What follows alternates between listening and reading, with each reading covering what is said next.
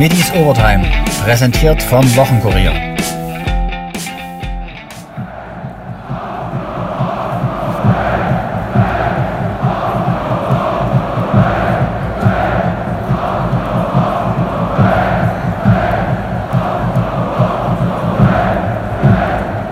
So feierte der endlich wieder gefüllte K-Block der Dynamos.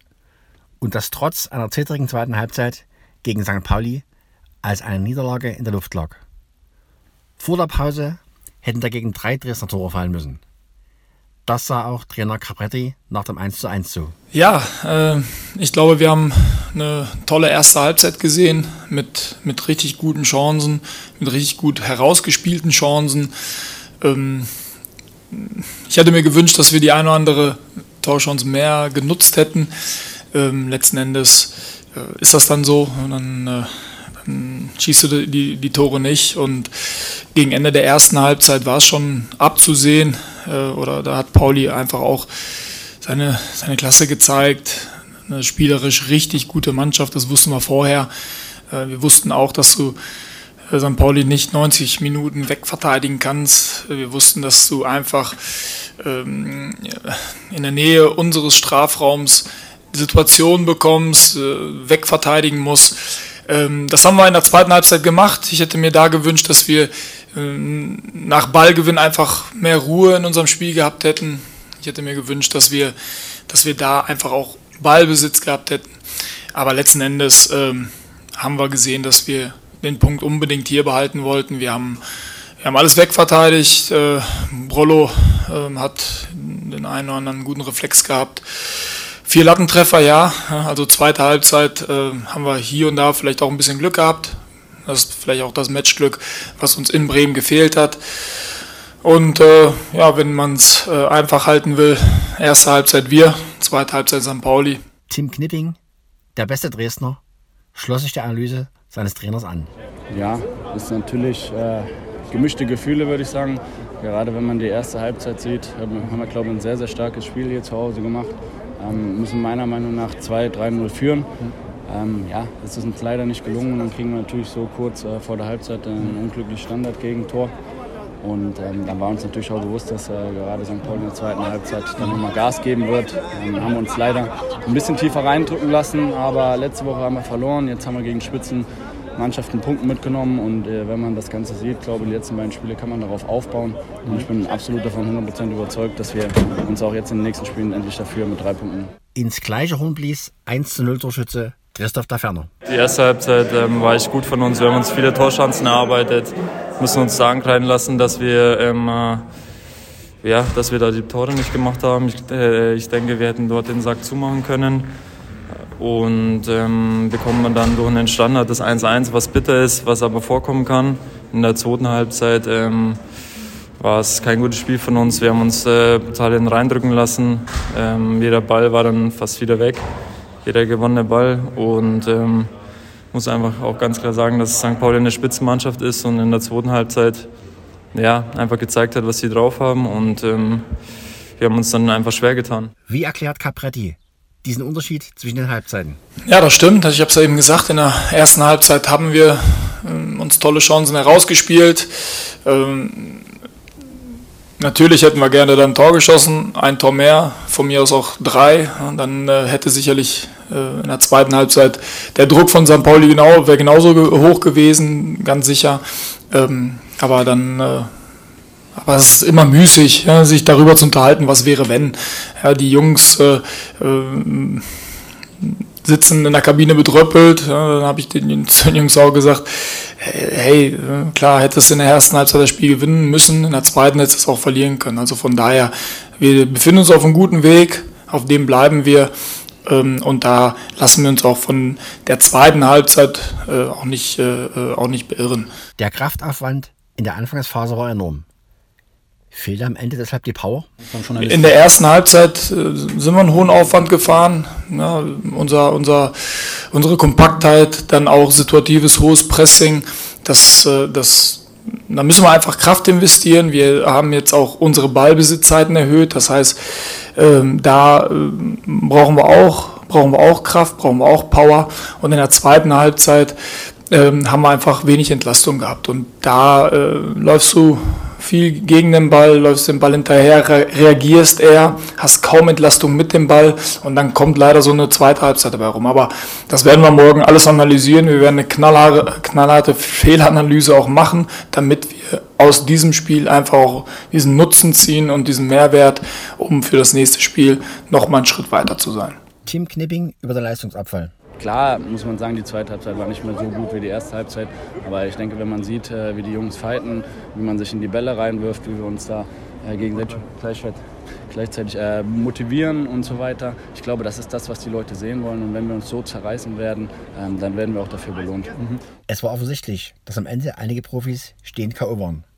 Capretti? Was, was äh, die Power angeht, was die Luft angeht, da möchte ich mir auch äh, heute und morgen äh, die, die, die Werte einfach mal angucken, um ein eigenes Bild zu machen. Aber jeder, der Fußball gespielt hat, weiß, ja, wenn du dann plötzlich auf eine Mannschaft triffst, die den Ball gut laufen lässt, wo du immer denkst, oh, ich bin jetzt einen Schritt zu spät, ja, ich muss reagieren, das zermürbt. Ja. Und ähm, da, da kam einfach einiges zusammen und trotzdem Trotzdem haben wir auf letzter Linie dann auch alles wegverteidigt. Trotzdem ähm, haben die Jungs dann eng zusammengestanden, auch wenn wir ganz hinten eben alles wegverteidigen mussten. Das haben wir dann getan. Also das zeigt uns auch, dass wir äh, ja, so Sturmwellen auch überstehen können und auch meistern können. Also nehmen wir aus der zweiten Halbzeit, auch wenn das jetzt nicht mega attraktiv von unserer Seite äh, aus war, nehmen wir einfach mit, dass wir das auch können. Als neuer Kapitän lief Tim Knipping auf. Wie kam es dazu? Ja. Wir haben Anfang der Woche haben wir, habe ich mich mit dem Mannschaftsrat zusammengesetzt und ähm, für mich ist eine, ein Kapitän äh, ist natürlich ein, ein, wichtiger Spieler auf dem Platz, gar keine Frage, aber es ist ja auch klar, ne? wir haben viele wichtige Spieler auf dem Platz, wir haben ich will jetzt nicht alle nennen, aber wir haben einen Sohle, wir haben einen Knipser, wir haben einen Starky, wir haben vorne einen Duffy. Das sind alles Spieler, die Verantwortung tragen. Das sind alles Spieler, die äh, gemeinsam ähm, mit natürlich mit den jungen Spielern, die drumherum sind, äh, eine gewisse Verantwortung haben.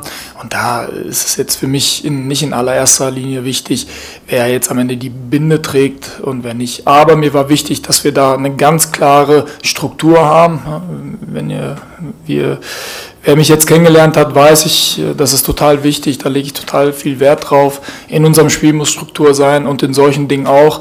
Und ähm, das ist jetzt für mich die Lösung. Knips als Kapitän und wenn das Spiel trägt er dann am Ende auch die Binde. Knipping selbst über die Binde an seinem Arm? Ja, wir hatten gestern eine kurze Mannschaft, Mannschaftsratssitzung äh, mit dem Trainerteam, ähm, wo wir gesagt haben, dass natürlich jetzt in den letzten Wochen und Monaten aus den gewissen Situationen, die halt waren, ja, verschiedenste Leute äh, Kapitän waren. Ähm, wir haben gesagt, dass wir einfach eine, eine klare Struktur wollen. Letztendlich hatten wir gesagt, es ist scheißegal, wer, wer die Binde trägt. Ähm, nur, dass halt einer klar die Nummer 1 ist, der andere ist die Nummer 2 und da hat der Trainer mir heute vor dem Spiel dann äh, gesagt, da, dass, dass ich der Kapitän jetzt für die nächsten Spiele sein werde. Ähm, wie gesagt, das ist jetzt nicht so wichtig, aber nichtsdestotrotz macht mich das natürlich äh, unglaublich stolz, äh, die Binde für so einen Verein tragen zu dürfen. Und was hat Janik Stark zu seiner Absetzung gesagt? Capretti? Ja, in dieser Runde saß Starki natürlich auch da und äh, wir haben ganz offen darüber gesprochen. Das war total angenehm, denn die Jungs wissen, es geht nicht um Einzelpersonen, es geht um das Ganze, um das große Ganze. Es geht um Dynamo Dresden, es geht darum, eine, ein richtig gutes Team auf den Platz zu bringen, das einen guten Spirit hat. Und ähm, Starki hat, äh, hat, war da voll mit, ist voll mitgegangen gesagt, ja, so machen wir das, das ist, finde ich, gut. Und das zeigt auch, äh, was das für ein toller Charakter ist, der, äh, oder was Starki für einen tollen Charakter hat. Also von daher geht das da auch in die richtige Richtung. Das hat den Jungs auch gut getan, dass wir jetzt eine ganz klare Linie fahren und auch dem Starki. Eine weitere Personalie? Kevin Broll kehrt an den Kasten zurück und sah beim 1 zu 1 nicht gut aus. Ja, Mitschuld. Das ist jetzt, wäre jetzt nicht fair. Ähm einige Spieler das, äh, oder jetzt zu nennen. Ja, also ich glaube, dass da mehrere oder dass es eine Fehlerkette war. Klar, wenn Kevin rauskommt äh, und wieder rein, dann sieht das immer unglücklich aus. Ich muss mir aber den Treffer äh, auf jeden Fall nochmal angucken. Aber am Ende hat ja, Pauli-Stürmer einfach irgendwie frei reingeköpft. Ja. Also wir haben da auch eine ganz klare Zuteilung. Also da werden wir auch morgen Fehleranalyse betreiben äh, und auch knallhart die Dinge ansprechen, sodass wir äh, bei Standards da einfach auch sicherer stehen. Anton Mitruschkin war sicherlich nicht begeistert, dass er wieder auf die Bank musste, oder? Ja, ich habe es ihm heute vor dem Spiel mitgeteilt und natürlich äh, will Anton spielen, ist doch, ist doch logisch. Ja? Also jeder, der dann äh, auf dem Feld steht oder dann nicht mehr stehen darf, ähm, ist dann nicht glücklich. Ja? Das, das, muss ich auch so sagen. Das wäre auch, äh, wenn es andersrum wäre, komisch. Wir sind alle Sportsmänner äh, und wollen einfach auf dem Platz stehen. Und Anton will auf dem Platz stehen.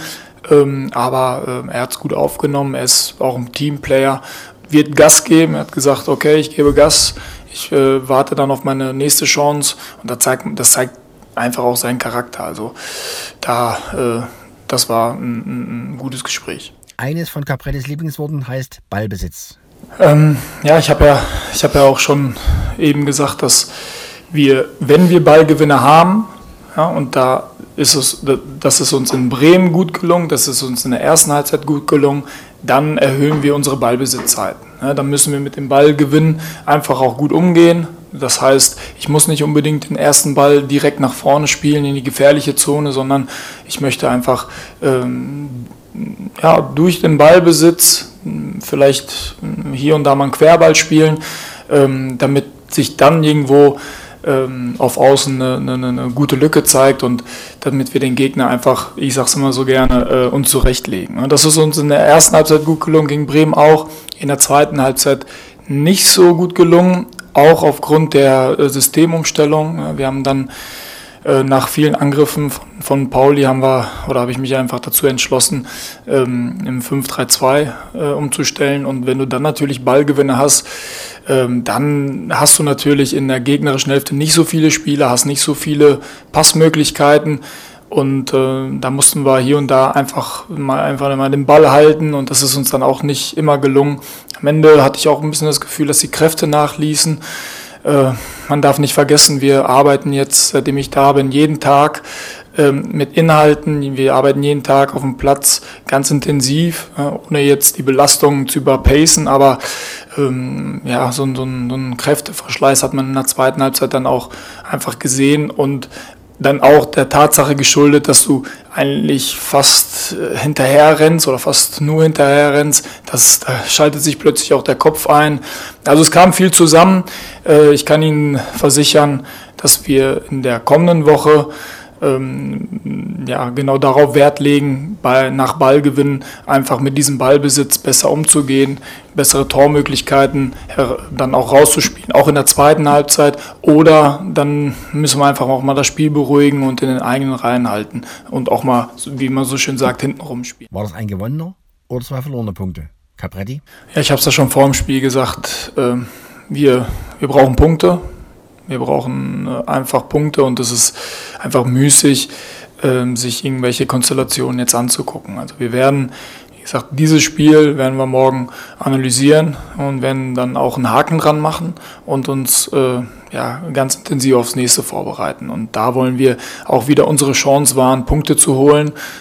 Und äh, da ist es letzten Endes jetzt erstmal nicht, nicht wichtig, was das für eine Konstellation ist, sondern ich möchte einfach nur den Fokus auf die Spiele richten. Das ist mir ganz, ganz wichtig. Und ähm, die Jungs nicht, nicht verrückt machen oder dass sie irgendwie Zweifel haben oder Angst haben, Spiele anzugehen, sondern jedes Spiel ist eine Chance und ähm, das ist so mein Ansatz und dann, da bleibe ich auch jetzt erstmal bei. Mit 16.000 Fans war das Rudolf-Habich-Stadion unter Corona-Bedingungen ausverkauft. Capretti war beeindruckt. Ja, auf jeden Fall. Es war äh, ein Heimspiel, das erste Heimspiel hier in Dresden, das äh, werde ich auf jeden Fall immer in Erinnerung behalten. Ähm, war eine tolle Atmosphäre, ähm, die habe ich aufgesaugt. Aber als der Schiedsrichter dann angepfiffen hat, dann war ich auch im Fokus, muss ich ehrlich sagen. Also, aber hinterher auch. Also das ist etwas, was man auch nie vergessen darf und nie vergessen sollte. Fußball ist, äh, ist ein schöner Sport und wenn wir dann so einen Rahmen haben wie heute, dann muss man die Dinge auch einfach mal, auch mal genießen, auch mal aufsaugen. Das ist auch ganz wichtig. Ähm, ja, habe ich getan. Jetzt geht's gegen Nürnberg und dann kommt Schalke. Gibt es endlich den ersten Dreier im Jahr 2022?